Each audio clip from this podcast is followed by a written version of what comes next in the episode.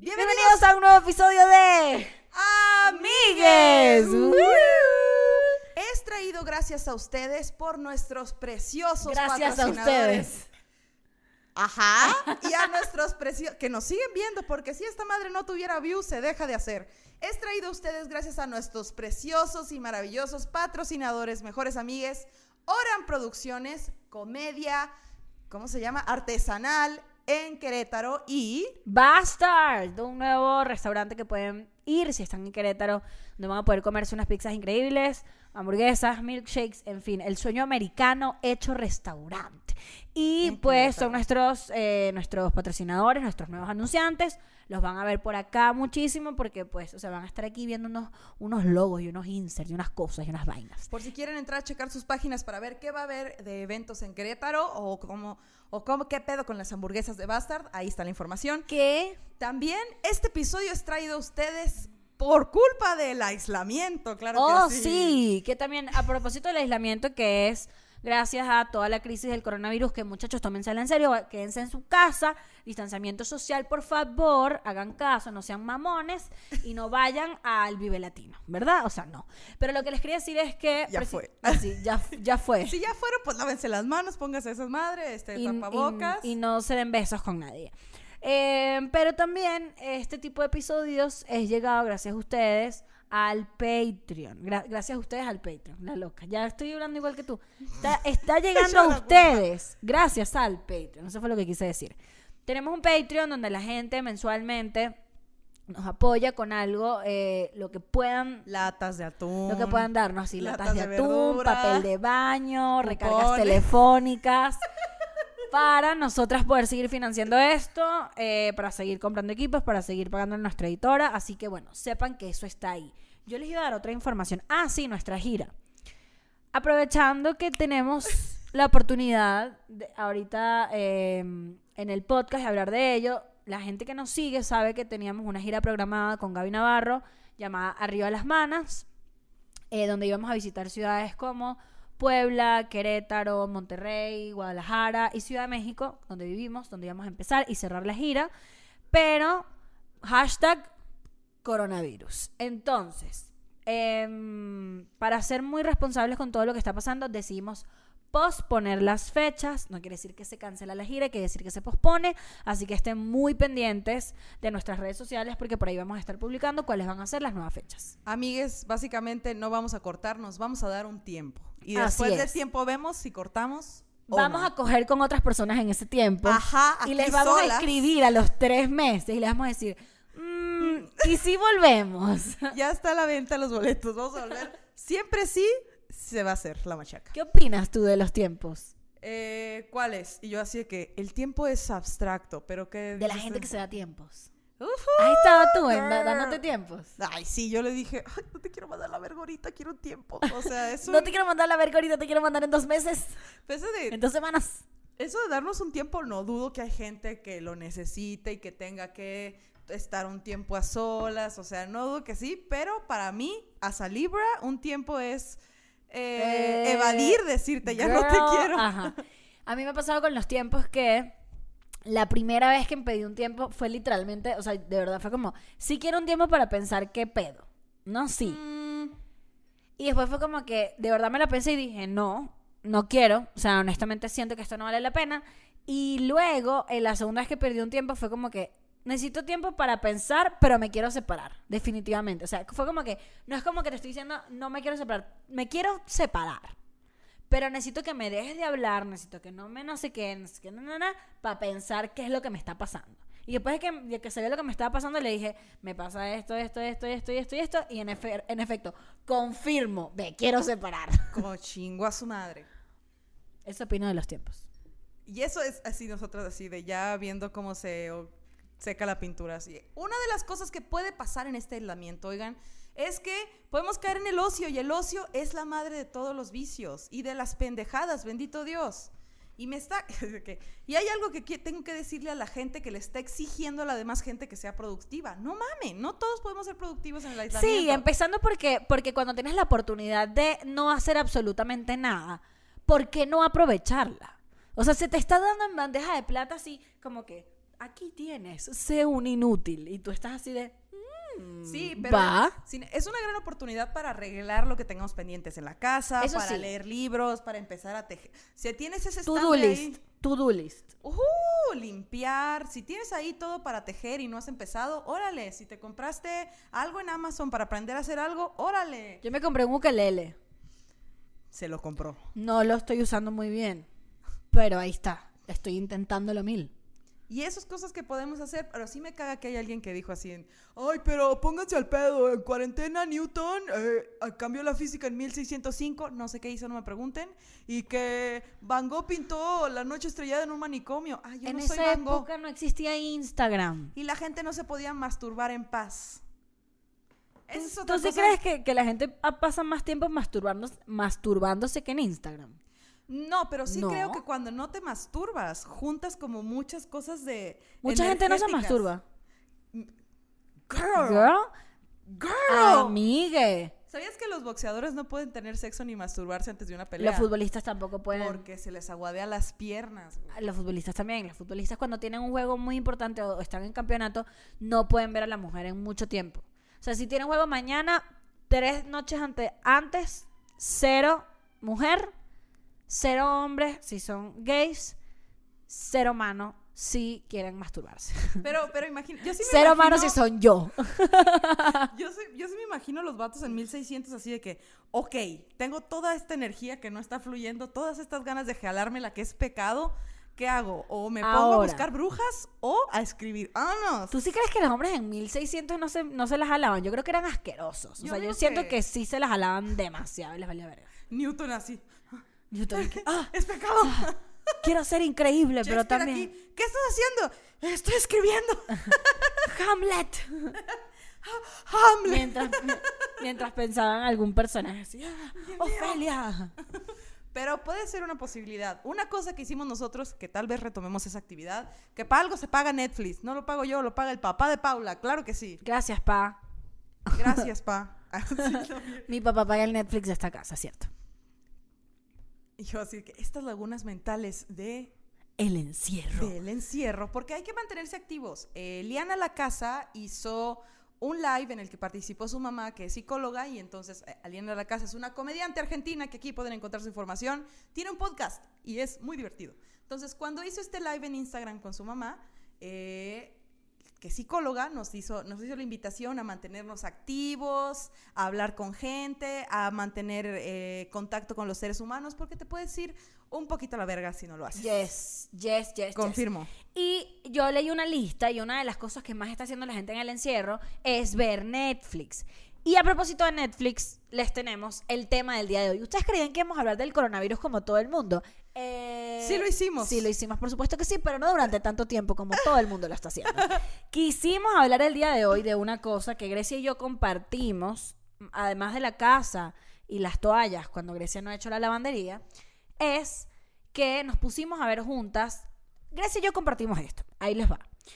Y esto es gracias a ella. Ver series y películas viejas para revisitar nuestros sentimientos eh, de adulta. Porque uno vio estas películas siendo niña y de repente eres adulta y estás consciente de un montón de cosas y dices, fuck, that hurts. Eso les va a pasar con Frozen. Cuando vean Frozen, los- las niñas que están viendo ahorita Frozen de, ah, mira, tiene una hermana. Películas que van a ver de adultas y les va a doler. Frozen 2. A Cinderella Story, la de Hilary Duff. Sí, es muy, es muy frustrante. Esa también la vimos, ¿no? Au, vimos esa y nos dolió un vergal. Dense la oportunidad de ver a Hilary Duff como la nueva Cenicienta. Y te va a frustrar un chingo. Te va a que es frustrar. te- no, o sea, ¿qué otra película vimos que nos frustró? Las brujas. ¿Cómo se como llama? The Craft. The Craft. ¿Por qué? Malas, malucas, chimbas. A ella le frustró y estaba así con mi maraca. ¡Mátalo, Jennifer! ¡Uh! Malísimo. Que, ajá, ¿cuál vimos que no nos frustró y nos llenó de, de muchísima energía e ímpetu? Enough. La de Jennifer López. Estamos haciendo una lista de cosas que pueden ver En Netflix. en Netflix en estos días de encierro. Los estamos invitando también a que hagan un ejercicio de crítica y análisis, porque una cosa es estarlo viendo así babeando y otra pensar. A mí me gusta mucho ver esta película de Jennifer López donde tiene un esposo golpeador y la verdad no la pensé tanto cuando se la puse a Polly, entonces sí le causó mucha angustia, pero al final todo Valió vale la pena. En el minuto 53 es el momento donde todo cambia. Y tú dices, ah, yo sufrí durante una hora y diez minutos para ver a Jennifer López cayéndose a coñazos con el tipo que la cayó a coñazos a ella. Pero es Y no les, voy a dejar, no les voy a dejar el final, pero amigues, vayan a verla. Pero a mí me gusta mucho ver esa película porque personalmente me empodera un chingo. Y entonces, una de mis mejores amigas en Hermosillo estaba viendo Betty la Fea y dije yo, claro que voy a ver Betty la Fea porque yo me acuerdo que me empoderaba. Y dije, ah, claro, y Sí, sí, estaba sí. Poli. Dije, vamos a ver el primer capítulo, el del medio y al final. Lo peor es que no vimos solamente esos tres capítulos. O sea, Vimos un poquito más. Exacto, o sea, yo soy un día que yo tenía que salir, Grecia estaba que si tronadísima por la tesis, a mood, a concept, Desde 1990. desde 1993, y eh, nos pusimos a verlo, terminamos viendo como cinco episodios, y la cosa era así. Dijimos, Grecia dijo, a mí esta, esta serie me empodera, la vamos a empezar a ver. Vimos el primer episodio y dijimos, ya va.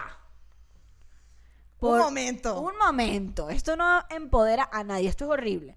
Vimos creo que dos, tres episodios más, luego vimos como dos del medio, luego vimos los dos del final. dijimos, esto es horrible. Pero estábamos viéndolo así de, ah, claro, Betty empieza como fea, pero al final triunfa, ¿no? Ajá. Al final, al final triunfa. Ajá. Y ahí vamos seis y, güey, no está triunfando nada. Pero además la empezamos a ver, además es porque tu amiga mencionó que la, la había empezado a ver, porque aquí en México, entre las, primeros, las, las primeras series que estaban en el top 10 de Netflix, estaba Betty la Fea de Primera, y yo que la vi hace años cuando estaba chiquita en mi casa, dije, brutal, vamos a volver a verla, vamos a reconectarnos con esto, está súper de moda otra vez, cosa que no entiendo por qué se puso de moda otra vez, creo que como que los hipsters. Ah, Déjame te digo una cosa de Betty la Fea. Betty la ¿Qué? Fea en 2010 se ganó el récord Guinness por ser la telenovela más exitosa del mundo.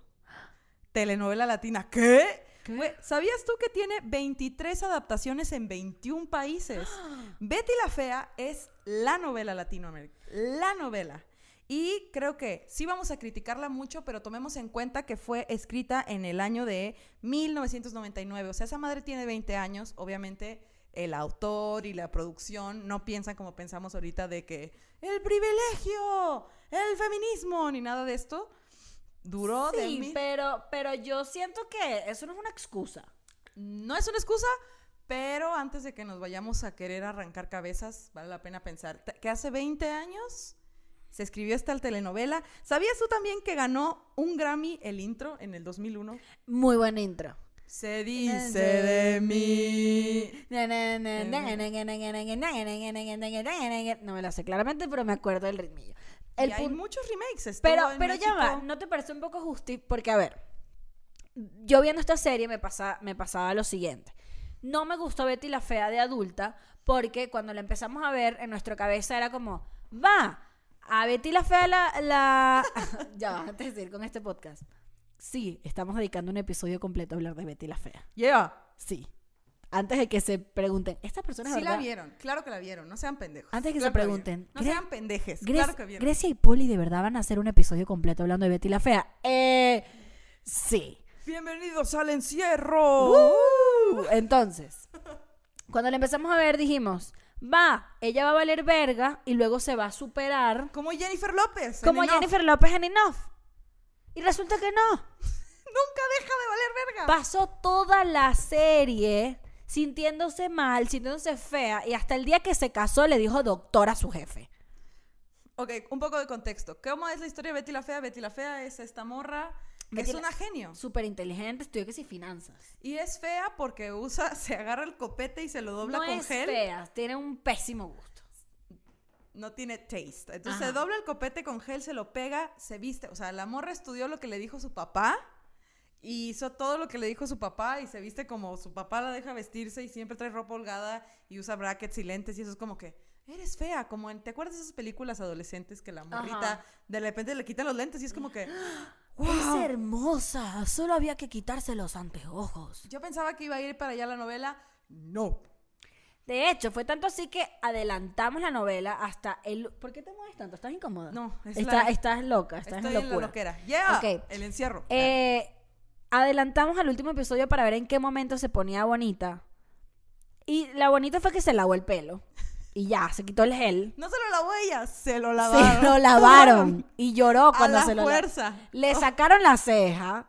pero nunca se quitó los brackets, nunca se quitó los lentes. Y hasta el fin, a mí lo que más me indigna de todo esto fue el, o sea, el, el, el peo jerárquico que hay en su relación con su esposo, que hasta el fin del mundo le dice doctor. Hija de tu puta madre, ¿por qué le sigues diciendo doctor y por qué tú permites que te siga diciendo doctor? Es que todo desde... Es su jefe.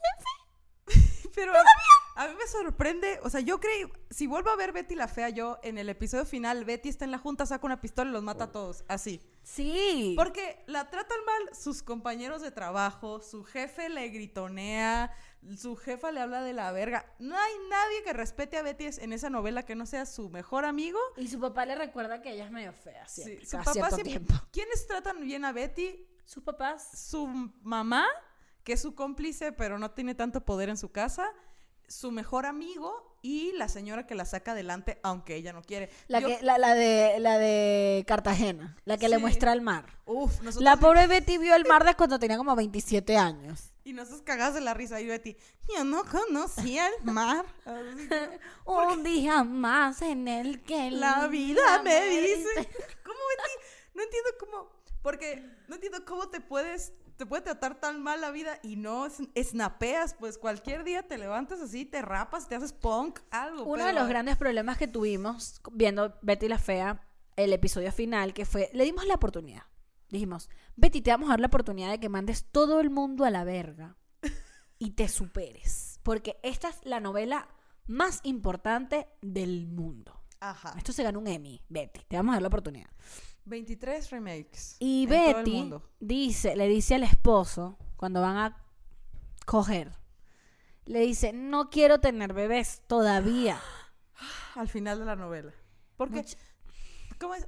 Doctor Armando, no quiero tener bebés Esto- porque quiero ser presidenta de la empresa. Acto seguido, Se embaraza.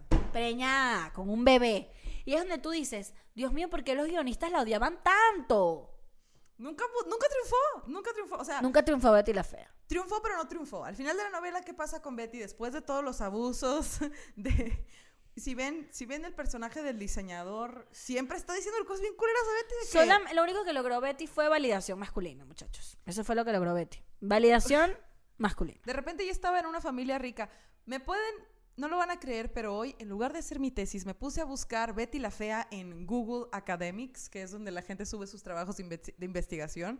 Y hay, un hay muchos trabajos de Betty la Fea. Uno de ellos es, habla de las masculinidades y las feminidades en Betty la Fea y cómo hay muchos roles ahí. Para mí una novela exitosa tiene que tener, para que sea muy entretenida, para mí tiene que tener capas y capas y capas, ¿no? Ok. Como digamos que en una novela mexicana, a veces, que es una de las deficiencias que les critico, es que solo tienen un problema que resolver, ¿no? Que Como el rico y la pobre. se aman. Listo. Listo. En Betty la Fea, ¿qué pasó? Hay ricos y pobres, guapos y feos, hay gays, hay relaciones interfamiliares, o sea, de la familia, y todo es muy completo porque muy complejo. Hay un coche que nunca se arregla. Ajá, como hay, hay, hay varios problemas y cómo se relacionan las cosas. Y este trabajo me gustó mucho, se los voy a poner aquí en la descripción para que lo puedan leer si quieren. Cómo en Betty la Fea fue de las primeras novelas que puso a un personaje homosexual abiertamente. ¿Qué es quién? El diseñador. diseñador. Ajá, y es como... Pero, pero ya va. Eso estaba pasando hace tiempo. Pero dice ahí que es de las primeras que lo pone ahí como que él está contento con ser homosexual Ya. y él ejerce y A hace ver, y pero nadie vio. Filadelfia. ¿Qué año? Filadelfia creo que año 93, 94. Fue la que Pero hizo... era- ¿quién? La que hizo Tom Hanks. Bueno, pero es que está mal. O sea, está en digo- Latinoamérica. exacto, eh, eh, Estados Unidos. Va. Fue de las primeras en Latinoamérica en hacer esto. Y la segunda, en el cuartel de las feas y El cuartel de las feas. el cuartel. Nadie respeta a nadie ahí. O como decimos aquí, la casa de las Díaz Castilla. La- El cuartel de las feas aquí, su casa. Su, casa, bienvenidos. Y algunas. se- Y la, ¿cómo se llama? La, la amiga de. Marcela. Ay, Mar- Marce. la- esa, la que dice. La que dice así, coño, ¿cómo es que se llama? Y ponemos la foto. A ver, bueno, voy a poner en Google. Ay, Marce. Y a ver si te sirve, ya le metí un putazo. Total que esta señora No se y otra morra del cuartel de las feas libre, viven su vida sexual libre.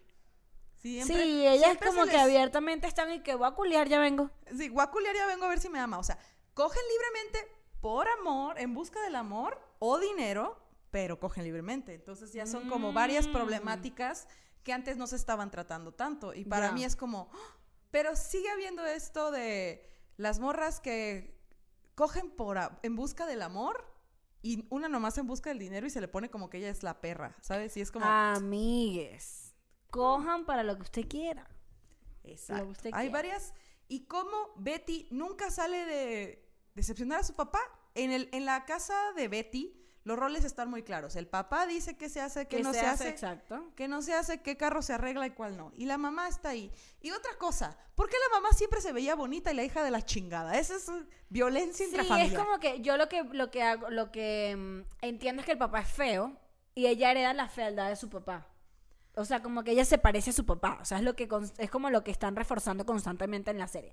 Miren, yo honestamente, yo no vine aquí a mentir, yo no traje ninguna tesis de Betty la Fea. Yo vine fue a decir, si usted va a binge, binge va a ser binge watch. O sea, va a estar viendo una serie, se ha pegado en una serie.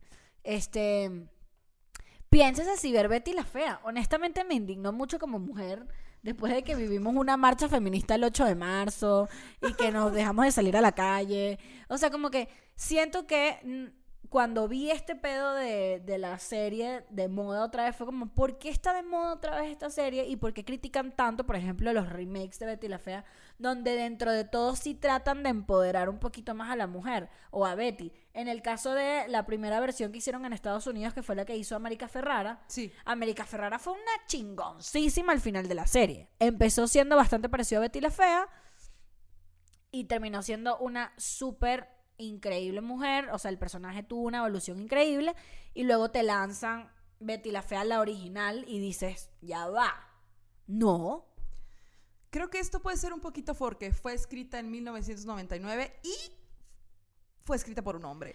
Ajá, ah, eh, dio usted en el clavo. Dio usted en el clavo. gran autor, gran guionista, pero o igual, las obras de teatro también, bueno, las obras, las obras artísticas también hay que considerarlas un poquito en el contexto en el que fueron creadas. Imaginemos que alguien ve a Migue en, mil, en 2060 Y dicen, dice, "Oh". una vez hicieron un chiste de, no sé, de la caca, cuando hay gente que no caga en estos años, Que ¿no? ya no Como se caga en, este, en esta vida. En este siglo. Em, Sería un poco injusto. Pero no sé, yo también siento que es un poco justificar. Yo, yo honestamente se lo atribuyo el 100% a Latinoamérica, no a la época. Porque Telman Luis la escribió un, un hombre. Tras. Ahí está. Revisiten grandes éxitos en esta época de aislamiento. Vayan a ver Telman Luis. Lean un libro. Ajá. No, bueno, si no quieren leer, no lean. Ya a la gente no le gusta leer. Pero, o sea, no me gustaría justificar que Betty la Fea sea una serie tan... Me lo voy a decir, mamá, discúlpame. Serie... Betty la Fea, una mierda. Yo quisiera, hay otra cosa que quisiera señalar, que es uno de los capítulos que vimos cuando... Además, el tipo es horrible. es horrible. Es feo. Es feo. Cada quien. Bueno, la neta se me hace a mí como que tiene carita Sí, como ¿te gusta? redonda. No, o sea, lo veo como con su carita de redondita y digo como, ah, o sea, no es mi tipo, a mí me gustan muy masculinos. Muy masculino. No es mi tipo. ¿Ya va qué? A mí me gustan peludos, ya, lo dije. Pero, pero el doctor Armando, es el doctor, no, ella, Ajá. dice, ella le dice doctor. Ay, bueno, doctor. Ah, sí, sí. Ay, doctor, Ay, ¿puedo doctor. ir al baño? O sea, es, No, hor- Betty, no puedes. es un tipo, o sea, si te pones a ver, el, el doctor Armando se, se cuadró a Marcela primero y Marcela es, es, mali- es maluquísima, una mujer que no sabe lo que es el concepto de sororidad, pero es preciosa. Y lanzaron a ese hombre ahí de, de, de, de, de protagonista, no estoy de acuerdo, no estoy de acuerdo con Betty la Fea. Una cosa que a mí me hizo mucho ruido fue la escena en la que, bueno, esta parte de la historia en la que Betty puede mandar a la, ver- a la mierda de Comoda si ella quiere porque tiene todo el control y dice, no, porque soy bien buena onda, me voy a ir un ratito a que se calmen las aguas. Y yo, ahí era Betty donde te los chingabas a todos a la verga. ¿Verdad? Y Betty dijo, no me quiero meter en pedos. Y se va a la playa y le presentan un güey francés guapísimo, que es un sueño. Y ella está de que, pero no me habla feo como el doctor Armando. No me trata como si fuera un ser inferior, no lo quiero. Pero no sientes que en ese caso ella, él también estaba como tan insistente que era como creepy. A, a eso voy. En toda, la, toda esta parte de la novela le están dice y dice a Betty, ándale Betty, ya capéale, hombre, te está pelando. Y Betty, me siento incómoda. Y todos, no importa Betty, o sea, el consentimiento. En Betty la Fea, Ay, no, qué nunca nadie, no existe la noción de consentimiento. Y Betty así que, pero quiero estar sola en el hotel, estoy triste. Y todos de que te está pelando el francés, Betty, nos vale verga, te vamos a dejar aquí con alcohol en la playa y nos vamos a ir. Y Betty así que... Sí, Y el muchachos. güey de que te quiero besar y yo ya no quiero, pero me vas a besar, ¿cómo ves? Así. Qué vergüenza, ¿verdad? Qué vergüenza de serie. Este, a mí me da muchísima, me, me- me- da muchísima angustia, este, que haya sido una serie, un- una, una novela tan representativa para una generación. Porque eso habla mucho de por qué nuestros papás todavía piensan como piensan, o, bueno, nuestros papás no tanto, pero como que esa generación en general. Em, y ahí, por ejemplo, tú lo comparas con el tipo de series que, ¿cuál pueden ver en esta época de encierro que recomiendo altamente? Sex Education. Gran serie. Tú no la has visto. Drácula tiene tres episodios de una hora y me encanta. La protagonista es mujer. Sex Tras. Education es una serie de, o sea, muy, o sea, digo, no es rebuscada, pero claramente están como explorando, este, como problemas que están viviendo los jóvenes de hoy en día, no más que problemas como que situaciones, conchale, del despertar sexual, de los roles de género, de las personas no binarias, o sea, como que sí siento que si tú comparas una serie como Betty la Fea y de repente te lanzas un Sex Education, es como que, Dios mío, ¿dónde estábamos hace 20 años? ¿Dónde está Latinoamérica? ¿Y dónde está, por ejemplo, el Reino Unido, que es de donde viene la serie este que les estoy comentando? Em, Yo pienso que toda esta... El pensamiento crítico es un músculo, creo que yo. Entonces creo que ya podemos... Creo yo, porque cuando... Please, no sé. elaborate. Yo creo que cuando mi mamá veía a Betty la Fea así de que... El ah, pensamiento crítico. Pensamiento crítico. Estaba viendo Betty la Fea, mi mamá así que, oh, por fin una novela. Ay, mira, el gay está insultando a la Betty. Jaja, qué feo su copete. O sea, y ahora que hemos ejercitado este pensamiento de decir, ¿qué es el consentimiento? ¿Qué es la sororidad? ¿Qué deberíamos esperar del comportamiento de una persona? Ya podemos juzgar muy cabrón. ¿Qué a debería ser Betty? Betty Irse debería- de ahí o matar a todos. Güey, de verdad, yo así. Hay una parte en la que Betty es literal dueña de la empresa, vuelve así sin su copete feo y el diseñador le grita, yo no voy a hacer lo que tú me digas, córrelo mamita. Así estoy yo que. ¿lo vas a correr o no? O sea, Yo Betty sigo pensando no en que, tiene ovarios. yo sigo pensando en que Betty, ¿por qué no se puso condón en su primera noche de bodas? Yo así que, ¿por qué Betty no se volvió la una sociópata, güey? Y los mató a todos, así que... no- ¿Por No, qué no. Betty no, no invirtió dinero sola? ¿Por qué Betty no compró dólares? ¿Por qué Betty... de- yo dice mi amiga Lilian, de tanto que le hacían bullying, ¿por qué no se quitó el copete de gel? O se cambió la montura de los lentes. Algo. O se quitó los cosa. brackets. Se quitó los brackets sé que si el día de su boda. Ay, no. ¿Por qué tenía un diario en el que escribía todo de que, eh, tal, el amor ya no es para mí? Betty, La pascualina de Betty la fea. Yo creo, o sea, ahorita que estamos más conscientes de todas estas cosas, somos creadores de contenido y decimos, ¿sabes qué? Tenemos que hablar de estas cosas bien paradas en, dentro de la perspectiva de Totalmente. este pedo de... Incluso les digo que es un músculo el pensamiento crítico porque a mí hay veces que se me va el rollo, yo no soy tan sorora y tengo que recordar, no, sí, Grecia, espérate. Sí, yo más bien siento que ahorita tú, bueno, yo que vivo contigo, yo que vivo contigo, puedo decir que ya tienes bastante, bastante claros como tantos conceptos que ya se vuelven como parte de ti. Yo lo que creo de lo que estás diciendo del pensamiento crítico y por qué es tan importante tenerlo presente es, si estamos consumiendo esta, este, mm, esta serie, o, no- vimos esta película, o estamos viendo este podcast, o estamos viendo otro podcast, como que realmente estamos escuchando lo que está diciendo esa persona, realmente estamos como, no estoy diciendo como ir por la vida juzgando y, y, mm, ir por ahí como la policía de la moral, porque eso no es, el, el rollo no es que es bueno y que es malo, o que está bien y que no está bien, es como, esto de verdad es algo que me hace sentir cómodo, esto es algo que disfruto, que me parece coherente. Yo no disfruté para nada re- revivir Betty la Fea, lo que me dio fue una angustia horrible y dije, nah, Eso sí, tiene algunos chistes muy buenos, Betty la Fea. como por ejemplo. Como le pasó lo mismo que a mí, la llevan a una cena formal y luego, Betty, ¿con qué comemos? Y lo, ahorita averiguamos, dice la Betty. O sea, ella, ahí sí yo me identifiqué. Sí, era un- es un personaje cómico. Es un personaje Es una novela cómica y está muy padre y por algo es la más exitosa de todo. Creo que también por tocar todas estas, como les digo, capas y capas y capas de conflicto. Ahora, hubiera estado padrísimo que se hubiera dado a respetar, porque un exnovio mío decía, nomás una vez te tienes que defender. Y es cierto, una vez que la, que la Betty le hubiera metido un putazo a alguien, no la vuelven a faltar el respeto. Una vez que le hubiera dicho, ¿y tú qué, pendejo? ¿Qué bebes? Gran, Tras. gran quote de Grecia Castillo. Una vez, en verdad tienes toda la razón. Una vez que tú te defiendes, ya no deberías estar, o sea, ya la gente no te, no, Ya no te chinga. ya, ya sabe que no vas a aguantar mamás. Me, me acabas de dejar con, yo estoy viendo ahorita una situación que lo que tengo que hacer es decir y que se acabó, ¿Es conmigo? ¿no? Perfecto.